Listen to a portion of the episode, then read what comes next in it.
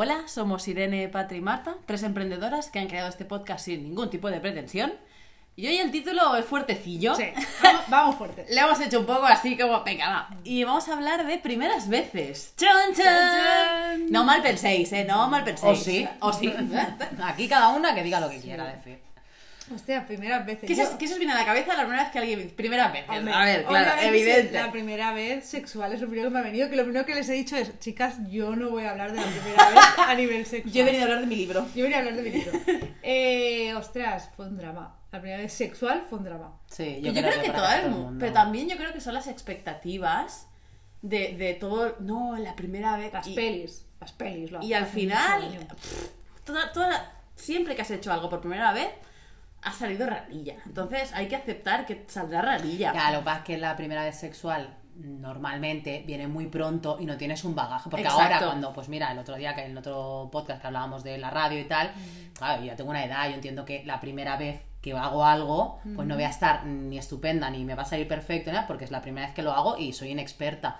Pero claro, mm, cuando te desvirgas. ¿Y Claro. qué, qué- edad teníais? Ay, no sé si esto es- Solo decir la edad, solo decir la edad. Es que no hemos hablado antes. Yo Claro. tenía 16. ¿Eh? Yo creo que tenía 10. y- Uy, uy, que mi madre lo ¡Ah! escucha Eh, tu madre ya sabe ¿eh? que te has acostado con Yo alguien. diría que 17 18, no recuerdo bien. Yo 17. 17. Ah, bueno, chicas, no ha habido cosas muy tempranas aquí, ¿eh? No, tampoco tengo un súper recuerdo, ¿eh? No, yo es que aparte fue, muy no fue especial. Yo No, recuerdo muy mucho que cuando ya mis amigas, me sacaban un año solo, pero cuando ya mis amigas ya pensaban mucho en, en el sexo, yo aún pensaba en salir con Sí, ellas. Y- claro. Y, y cuando ellas se pensaban en salir, yo pensaba como en Barbies, era como... Claro. Ostras, y a mí me ha pasado después, años después, que esto lo has hablado con gente, de agradecer mucho, Sí. porque con 17 aún eres una niña, o sea, realmente, pero tienes un poquito más de madurez para identificar Yo no qué, tenía. qué realmente quieres No, o no, no, no. Y quieres. si, y si hubiera sido a los Ostras. 20, incluso te voy a decir que si hubiera sido a los 25, seguramente tendría el, el mismo recuerdo que tengo ahora. No, pero yo ¿Me agradezco? No, de tener no. la madurez emocional para entender si yo lo hacía realmente porque quería o por presión, porque yo tengo ¿Y la, muchas y la amigas... tenías en el momento que No, ninguna. Ah, digo, yo no Porque- tenía pero muchas amigas mías que lo hicieron antes, en plan, te hablando de 14, 15, era muy por presión de la otra persona. Digo, la qué triste, ¿no? No. Quedarte con ese recuerdo. Yo no era por nada presión, pero, pero tampoco era algo súper decidido. O sea, Sí, tenía un novio, lo que era un novio en, en esas edades, ¿no? La tontería enorme. eh, y bueno, y llegó el momento en que ya llevábamos un tiempo y nos acostamos. Supongo, ¿eh? No, no tengo un recuerdo así súper gráfico. Pff, Ya está. O sea, claro, tú piensas en las pelis, ¿no? En los libros, ¿no? En esa primera vez tan mágica, tan... Sí. No. Para nada. No, no, para no, no. A lo mejor la primera vez con otras personas, Eso ya te más adulta, sí. Eso te pero- iba a decir, digo, yo, primeras veces más bonitas, más tempranas, sí, muy bonitas. Claro, Claro. y tener, tener el recuerdo y ser consciente, pero... Bueno, y la seguridad que tienes en ti en ese momento es como, ah, ¿qué hago? ¿Esto qué, ¿Cómo ¿Esto qué es? Además, esto, ahí vamos también a un temón, ¿no? La falta de educación sexual. Ay, sí, por o favor. Sea, yo, pues no os eduquéis con el porno, por favor. No, pero bueno, no pero es, es, que más educación. allá, porque yo no había visto porno a esa edad. O sea, estoy segurísima que no había, había visto cero porno, pero tam- o sea, lo más que me habían enseñado es que si me quedaba embarazada tenía que ir a un sitio que se llamaba planificación familiar y pedirla a pasear el día después. Tú llevas al drama ya. No, no, es que esto es lo que me habían enseñado. No, a mí, a mí nadie Sí. me dijo nada Se más. preocupan tanto de enseñarte el condón y, to- y t- todo el- el- las trabas, ¿no? Que, De que hecho, te creo que ni en mi casa, ¿eh? Me Nada. habían dicho. Bueno, yo en- Así en mi como creo sí, que a mi ¿eh? hermano sí, ¿ves? Esto también, ¿no? Lo, lo antiguo, un poco lo casposillo que a mi hermano sí que en algún momento le debían haber dicho, mm, por favor, no nos deje a nadie, ¿no? A mí, yo bueno, mi madre que es así más abierta, supongo que en algún momento me, me diría que llevara cuidado, pero para que yo lo leyera entre líneas, no en plan, niña que no te hagan un bombo, no, a mí era mi hijo. Ay, pues me ha venido a mí un recuerdo súper chulo con mi madre. Es que mi madre es muy top. Entonces, mi madre, un- hicimos un, un regalo de coña de, esto de, de estos de cachondeo, que era como una cajita que salía como un muelle que ponía estoy contento de verte, y dentro había un preservativo. Entonces, yo lo miré así con susto y cuando ella yo tenía, era muy joven, te estoy hablando a lo mejor 13 añitos, muy jovencita, y me, me miró la cara y me dice, vamos a abrirlo. Y lo abrimos, lo tocamos, lo Qué tal, bueno. o sea, Qué Qué bien. guay. Sí, claro, es otra generación. Sí, también, porque luego llegas, llegas al preservativo y dices, ¿pero esto qué es? ¿Cómo que momento". sepa él ponerlo? Sí, por favor, Claro, que sepa él ponerlo, por favor. Pero ahora, ahora lo Sí, recuerdo. y si puede ser que y- se ponga tres, porque tengo miedo, ¿no? Claro. Ahora lo sea. recuerdo y digo, ostras, un, cha- un, Sí. un punto Un positivo. punto- ahí, bueno, yo guay. quiero creer que la. Claro, pero te estoy hablando de que mi madre o sea, es, es mayor y Es otra generación, es otra sí. generación totalmente distinta, es que pobrecita mía, ella tampoco se lo habían explicado. Claro. Entonces, claro, mm, pero, pero me extraña que no haya na- nada, o sea, tampoco había, en esas generaciones tampoco en el cole, lo de planificación Esto, fa- familiar fue en claro. el cole. Más recuerdo que vino alguien y no sé si nos, nos enseñó cómo poner un preservativo, esto creo que sí, que nos llevaron a un centro hospitalet a- de planificación familiar. Pero ya está. Nadie te dice, eh, ahora es como hay mucho bombo, pero antiguamente no era como eh, lo tienes que hacer cuando esté. Bueno, a lo mejor te daban alguna pincelada, ¿no? Pero sentirte bien, no va a salir bien y no pasa nada, es la primera vez. Nada, cero. Cero. Entonces, claro, tú te encuentras allí súper cría, Mm. súper inmadura y es como, como divertirme, es lo último que Sí, va a pasar. exacto. O sea, Exacto. ¿Esto qué mierda es? Y, a sea, mí- y yo recuerdo mucho trauma, o sea, cuando yo ya empecé a ser más adulta y empecé a entender más de cómo funcionaba el mundo, ya se me quitó el trauma, pero yo recuerdo tener mucho trauma porque yo no era capaz de tener un orgasmo simplemente con el acto. claro, es que esta es Vale, otra cosa. sí, pero esto, te- esto, bueno, yo me acuerdo, mm, la, la persona con la que estaba en ese momento, a mí me lo echó en cara esto. Claro, y pero esto cuando tú tienes 20 añitos, hostia, te cae como un jarrón de agua Ni fría. 30, Marta, ni 30, porque luego aparte cada mujer es un mundo, o sea, no somos todas iguales, nos sentimos todas igual, cero. De hecho, yo eh, hace dos años ahora, creo que ahora, que asistí, no sé si conocéis el proyecto de Andrea que se llama Más allá del orgasmo. Nos lo pasaste, Sí, es que una esta chica es maravillosa. De hecho, la conocí porque ella preparó un congreso online. eh, yo me apunté con una amiga en plan, bueno, y, y- vamos comentando y era en plan, pero ¿cómo puede ser que una mujer de 35 años que tendría en aquel momento no sepa todo esto? Yo a partir de ahí que me, que me informé mucho y me he ido informando incluso del ciclo. Incluso del ciclo, o sea, de por qué la mucosidad de una manera, por qué de otra, qué hace exactamente el ovario, el óvulo, la trompa falopio, el endometrio, todo. Chicas, no me lo habían explicado en la vida. Total. Sentí entre pena y vergüenza. Sí. Y luego aparte el disfrute, porque nadie te enseña que tú tienes tu propia La manera misma de capacidad, exacto. Claro, y que no tiene que ser la misma que tu amiga que te ha contado que ella es, yo qué sé, multiorgásmica o en fin, lo que sea cada uno. Qué, qué fatal. Total. Qué fatalidad, qué, qué retrógrado. Sí. Y, y- y en teoría vivimos en una sociedad donde todo esto, o sea, porque hablamos de una, una los medios, ¿no? Que se ve la, la publicidad, que ves sexo por todas partes. No entiendes cómo luego hay una mentalidad tan retrógrada con todo Totalmente, esto. totalmente. O sea, a ver, podemos hablar, Sí. pueden salir gente en pelotas por todos lados y puede- cualquier persona con internet puede Menos en Instagram. ¿eh? Ya, Que ya, aquí ya, la fotógrafa ya. de pieles está hasta la nariz de Bueno, que es que el señor de cosas. Instagram tiene un problema ahí de, de puritanismo Ah, por muy bestia. Hay quién veces esa que persona. veo, que veo a chicas que se ponen fotos de pezones masculinos en las tetas. Claro. tipo broma como, Hostia, ah, qué bueno, voy a hacer Claro. Tipo, ah, vale, o sea, mis tetas no pueden salir, pero si me pongo dos fotos de dos pezones masculinos, No hay problema, salir. no Claro, hay muy problema. fuerte, muy fuerte. ¿Y cómo fue la primera vez que, supongo que la... ¿Cómo fue? ¿Os acordáis la primera vez que visteis un pene o unas tetas o un tal en... Pues yo por la tele, supongo, ¿no? Claro, no es que me acuerdo. Aquí, no, es que yo, claro, aquí yo tuve una experiencia, aquí A la ver. artista. Venga. Ah, hostia. Claro, o sea, Claro. yo con 16 añitos, yo empecé bachillerato y tenía un profe súper guay de dibujo que ya nos trajo a gente para hacer de modelo. Y yo Ah, recuerdo la primera sesión donde se nos desnudó ahí un hombre con toda la naturalidad del mundo. Además, me tocó en primer plano. Y depende de cómo te toque, se te abren ahí de piernas y todo ahí. Además, es muy gracioso porque todos dibujamos y, y vas dejando como esa zona en blanco, diciendo piernas, Con todo el piernas. pudor de la adolescencia, ¿no? Y cuando te quedan cinco minutitos, no, no, no, ya está, acabado. A mí me pasó, eh, o sea, aún, aún era virgen, tenía 15 años y fuimos a la playa, entonces todos mis amigas y yo, tipo como si en plan malota, vamos a una playa nudista. Vamos a la playa nudista, total, que había un tío que estaba tumbado en la arena, espatarrado con todo el miembro así relajado. Y yo dije, pero eso ¿Cómo? es? ¿Cómo? ¿Eso qué es? Yo, ese es mi primer Molaría haberse acercado a tocarlo con un palo, ¿no? Yo creo que de las primeras experiencias así tan bestias, aquí en Barcelona, ahora no sé si está, ¿eh? pero había un señor muy Sí. famoso que iba todo en bolas por la mitad de la rambla y tal, y yo me quedé súper Pues impactada. mira, a lo mejor y fue el primer pene que vi. Ah, ¿eh? Yo creo que No lo sé, el yo primer no lo pene de recuerdo. mucha Yo gente. sí que recuerdo, eh, bueno, vosotros os más, más, mm, sois más jóvenes. Eh, Sabrina, aquella cantante que se le salía la teta bailando, y las mamachicho. Ah, no sé. No, no, no. Pues creo que eran los primeros pechos que había que no fueron los míos, Ah, son los de mi claro, madre. Mi, mi claro. madre sí que es verdad que siempre se ha cambiado delante mío y tal. Pero mi padre y mi hermano no. O sea, era como, ¿sabes? En, en mi familia no. Entonces, yo no lo recuerdo, chicas. No lo sé. Boys, boys, boys. Sí, eso sí. Era como, se era, bueno, era un escándalo. ¿eh? Sí, sí. un Bueno, hay, una anécdota muy buena del Enrique Iglesias, creo que es, que lo contó su hermana Tamara, que dice que era muy niño y cuando vio ese pecho en la tele fue corriendo a abrazarse a la televisión en plan, Blandito, blandito, blandito. Claro, No lo sé. sí, sí. Claro, nos han, nos han educado en una manera muy retrograda que incluso para conocernos a nosotras mismas y luego es difícil que te guste tu cuerpo si ni siquiera te han enseñado a mirarlo. De hecho, ahora más allá del orgasmo tonto- está sacando un proyecto muy bonito en el que ha hecho, me parece que son, si no me equivoco, 800, 800 fotos de 500 vulvas de mujeres que se han prestado y Nubes de Carbón, que es una fotógrafa que me encanta, eh, ha ido a fotografiar, me parece maravilloso.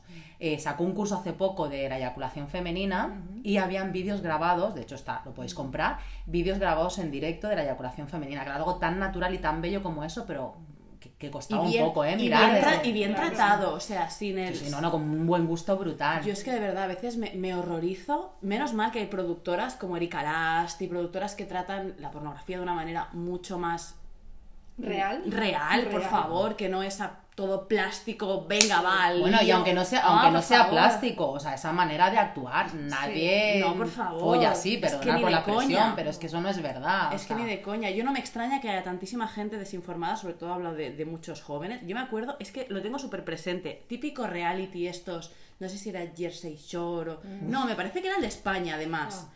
Que se ve a dos, a, a- a un tío que de, de allí del programa, no, no sé ni cómo se llama, ¿eh? no, no lo sigo. Y se va a la playa con una tía que conoce a la noche, ahí cuatro empujoncillos, y, y se va súper, súper, súper chulo. Y yo pensando, no tienes ni idea. Esa pava estaba pensando, ¿qué me pongo mañana? O "Pff, me falta leche ¿Qué en la nevera. Es que no tenéis ni idea, tío. ¿Cómo vas de chulito con algo que... que, que- Pero es porque les han enseñado. Claro, es que El ellos tienen el mismo, empotrador, claro, es que ellos tienen el mismo problema que nosotras, también nosotras el no saber pedirlo, porque durante mucho tiempo yo he tenido la sensación de muy jovencita de no saber qué era lo que me gustaba y lo que Exacto. quería. O sea, Y- lo sé ahora, en el momento creo que no era ni miedo- consciente. Y el miedo de como de... de de- de- expresarlo y decir, sí. no, es que a mí me gusta esto.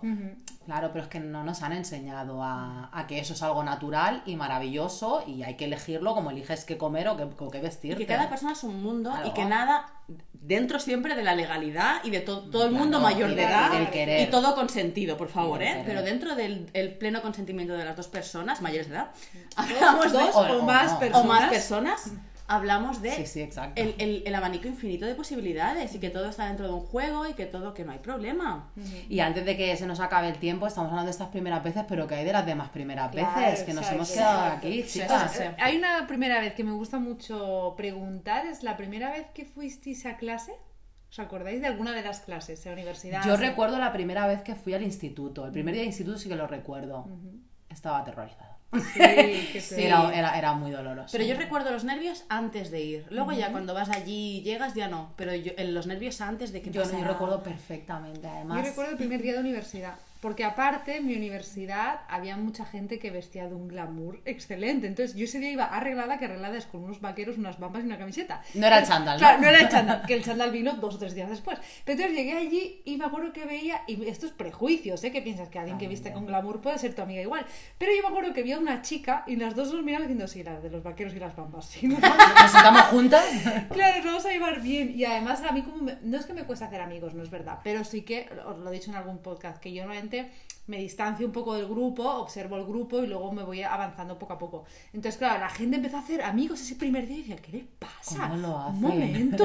No lo hacen no porque no, no me acaba de gustar, pero era como, pero, ¿cómo? O sea, Que necesi- bueno, es ¿Esto una qué necesidad es? humana, Sí, ¿eh? Al qué- final sí, lo, sí. De, lo de unirse en tal. Y esto del chándal, voy a contar una curiosidad, si no tiene que ver, pero eh, yo iba a la universidad en chándal y eran, éramos muy pocas las que íbamos en chándal, ¿no? Aparte mi chándal, ya lo he hablado muchas veces, y me acuerdo que iba, vesti- iba subiendo las escaleras de la universidad y bajaba una chica, y no es broma, ¿eh? En vestidazo, taconazos, con bucles y maquillada. Y O yo sea, de boda. Dios. Claro, y yo la mir- nos miraba y decía, alguna de las dos se está equivocando aquí. No está en el sitio. no está en el Ay, sitio. pues Voy a mirar alrededor a ver quién más. Pues ¿no? en mi universidad era muy gracioso porque, o sea, tú- empezábamos todos más o menos normalillos y conforme ibas avanzando Bellas Artes, la gente se va perroflautizando. O sea, También Es es una edad en la buenísimo. que Sí. te llega una madurez, Ay, ¿no? pero Entiendo. era- ah, Entonces, yo me reía como muchísimo. encontrando Yo jugaba eres. mucho al juego en el tranvía, aquí en Barcelona hasta la zona universitaria, que nos bajábamos en el tranvía o en el metro, yo Joder, tú, tranvía. cuando yo iba a la uni allí no había ni tranvía. Ay, mira. Soy súper vieja, ¿no? Pues te bajabas y yo en el tranvía jugaba, venga, ¿a dónde va? Y veías a la del Ah, bolsito colgado aquí, digo, ADE. A la de no sé qué, arquitectura. Y luego veías a alguien así con los pantalones anchos y rastas, digo, estaba conmigo, ya sabes. Qué bueno.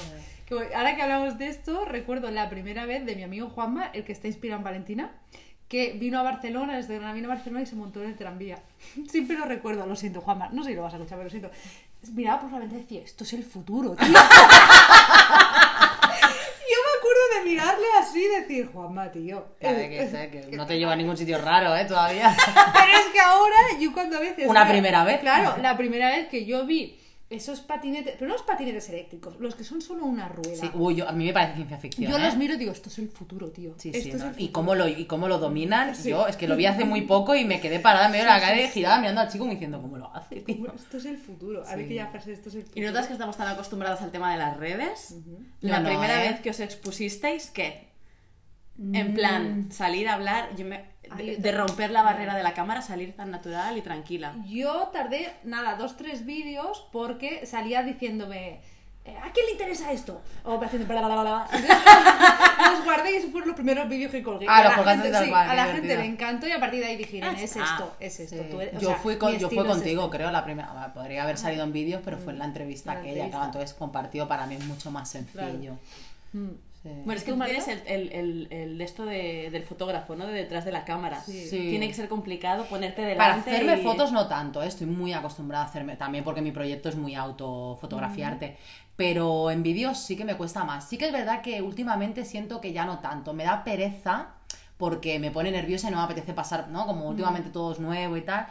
Pero quizá ya no tanto. Pero la primera vez antes, en la entrevista con Irene, antes de salir, eh, yo estaba saltando en mi casa. Como, ¿sabes? Sí. Como, "Oh, oh", ¿sabes? Como quitando nervios, estaba muy nerviosa.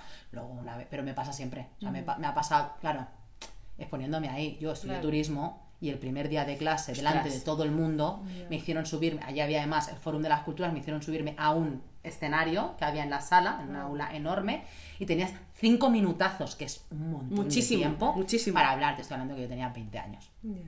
Y ahí sí que fue duro. Y de hecho, durante esos estudios eh, me hicieron hacer muchas presentaciones. Recuerdo una en alemán. Drama.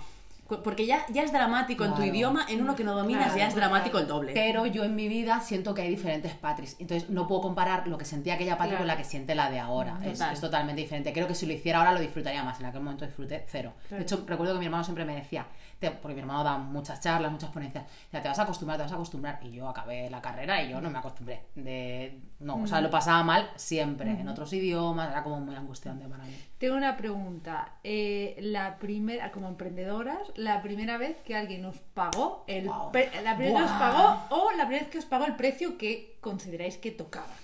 ¿Cómo fue? Yo para mí, y fue súper bonito porque Tendrías que ver las caras, perdón. Fue un amigo además. Yo tengo un mejor amigo de, de toda la vida, Mark, eh, que nos llevamos de los tres añitos. Y yo hice lo típico, no, precio amigo, y me dice, no, ¿cuánto me cobrarías realmente? Y le dije, con muchísima vergüenza, le dije tanto. Y me dice, me parece poco, pero toma. Y fue tan bonito porque él, él me empoderó muchísimo de decir, oye Marta, que el drama es tuyo, ¿sabes? O sea, no, no es para tanto. Qué bueno. Claro. Yo tengo diferentes, porque yo durante mucho tiempo lo hice mm, en plan. No voy a decir hobby tampoco, ¿eh? Pero no tenía una, una- una lista de precios, no tenía nada. Entonces ahí fue como muy chulo y me fue como empoderando poco a poco. Pero así la Pepino Pepino, que fue el año pasado que me contrataron para cubrir un, un evento muy chulo en Madrid en un cinco días, en un congreso lleno de gente internacional. Además me pagan muy bien y ¡fua! Es un subidón. O Hombre. sea, no hay más. Había mucho síndrome del impostor, pero creo que lo disfruté mogollón. Qué bueno. También porque era como un trabajo muy libre, me permitían mucho, y simplemente me decían quiero que salga esto y esto y esto, pero luego era creatividad pura, entonces fue súper chulo. Qué ¿Y bueno. tú, Irene? Claro, yo es que he tenido varios, porque como en realidad, como quiromasajista, estoy hablando antes de, antes de fisio, yo ya empecé a poner precios, ha sido como muy orgánico, pero es verdad que creo que uno de los más chulos ha sido como hace poco, ahora dos, tres meses, que decidí no hacer descuentos con las clases de comunicación verbal. Dije, esto vale oro, lo quito. Y la primera persona que dijo, sí, Sí. sí, lo compro, pero aparte lo dijo... O sea, no tuve que, no tuve, de verdad no tuve ningún miedo en decirle el precio. Me dijo, ok, te hago la transferencia y fue como, wow. Ah, Eso me pasó a mí con las clases, que mal. yo, que yo le dije, yo dije un precio y mi madre me dice, ¿qué dices? Eso es ridículo. Ponlo a tanto, que de verdad que no es tanto, Marta, por favor. Y yo me acuerdo de salir, salir al balcón, mamá, pero no sé qué, y volvía. Y salía otra vez, escríbelo ya, mándalo y escríbelo. Y hice así, lo mandé y a los 30 segundos me dijeron, ok, empezamos el lunes. Y fue como, "Ah, Que podríamos tío, hablar de dinero un día, ¿eh? pero eso es un Tío, sí. Porque, porque, porque sí, porque cuando creo que Y de finanzas. son sí. muchos pasos, ¿no? El paso de decidir cuál es el, eh, tu precio, el paso de decirlo, pero el paso del ok Sí. es una sonrisa de oreja a oreja. ¿eh? Totalmente. Así que hemos empezado hablando de primera vez sexual, hemos hablado hablando de dinero. no quiero relacionar los No, dos temas, no, por no, favor. no, no. Pero nos vemos en el próximo podcast.